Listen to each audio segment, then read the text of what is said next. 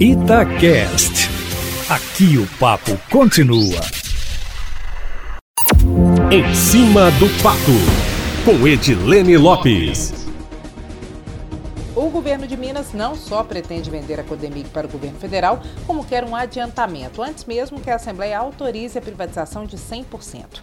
Hoje, o governo do estado tem autorização do Legislativo para vender 49% da Companhia de Desenvolvimento do Estado, como foi aprovado pela Casa ainda no governo de Fernando Pimentel. No entanto, Eustáquio, segundo fontes ligadas ao Executivo, ninguém quer ser dono de quase metade de uma empresa em que o poder público é sócio majoritário, ficando com 51%. Por esse esse motivo, segundo fontes ligadas ao governo, o valor da venda de 49% não compensaria e poderia render aos cofres públicos apenas cerca de 5 bilhões de reais. Lembrando que esse é o mesmo valor da venda de recebíveis de exploração de 12 anos do Nióbio, ou seja, pouco, enquanto o total, a venda de 100%, representaria no mínimo quatro vezes mais, ou seja, no mínimo 20 bilhões de reais. A operação com o governo federal da venda da galinha dos ovos de ouro, como muitos chamam a Codemig, que é dona e administradora de uma das maiores minas de nióbio do Brasil e do mundo, em Araxá, seria com o BNDES, o Banco Nacional de Desenvolvimento Econômico e Social. Conforme nós já informamos, eu aqui em primeira mão aqui na coluna em cima do fato, inclusive, o governo já iniciou o estudo de desestatização da Codemig e tem a empresa como a primeira da fila na privatização.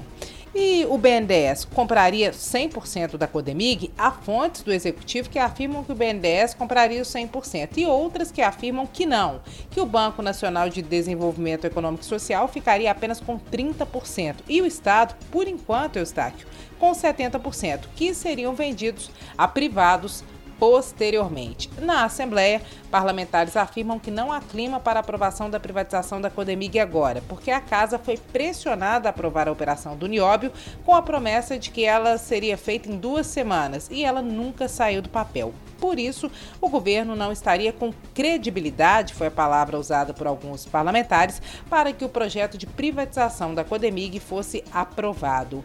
O raciocínio de alguns deputados, Eustáquio, vai de encontro ao que dizem algumas fontes do governo, que afirmam que o BNDES ficaria com apenas 30%. Para algumas fontes da Assembleia, o governo quer vender até 25% para o BNDES e o resto para a iniciativa privada. E que a prioridade seria para a própria empresa que hoje explora o nióbio com o governo lá em Araxá, Eustáquio.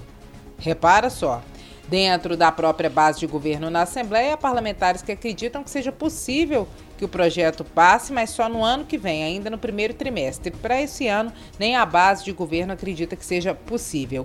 Um elemento a mais nesse processo, Eustáquio, só para lembrar, será a guerra de discursos, já que a base de Zema, que era a oposição de Fernando Pimentel, se posicionou contra a privatização de 49% da Codemig no governo passado, meu amigo. Procurado para falar sobre o assunto, o secretário de governo Igor Eto disse à coluna em cima do fato que a privatização da Codemig está entre as prioridades. E para fechar, meu amigo, uma pergunta que não quer calar. Será que o governo vai condicionar o cumprimento de algum compromisso financeiro do Estado à privatização da Codemig? Lembrando que na época da aprovação da operação do Nióbio, uma das justificativas para a urgência era o pagamento do 13º salário, está aqui o Ramos. É isso. Amanhã, meu amigo, eu volto sempre em primeira mão em cima do fato.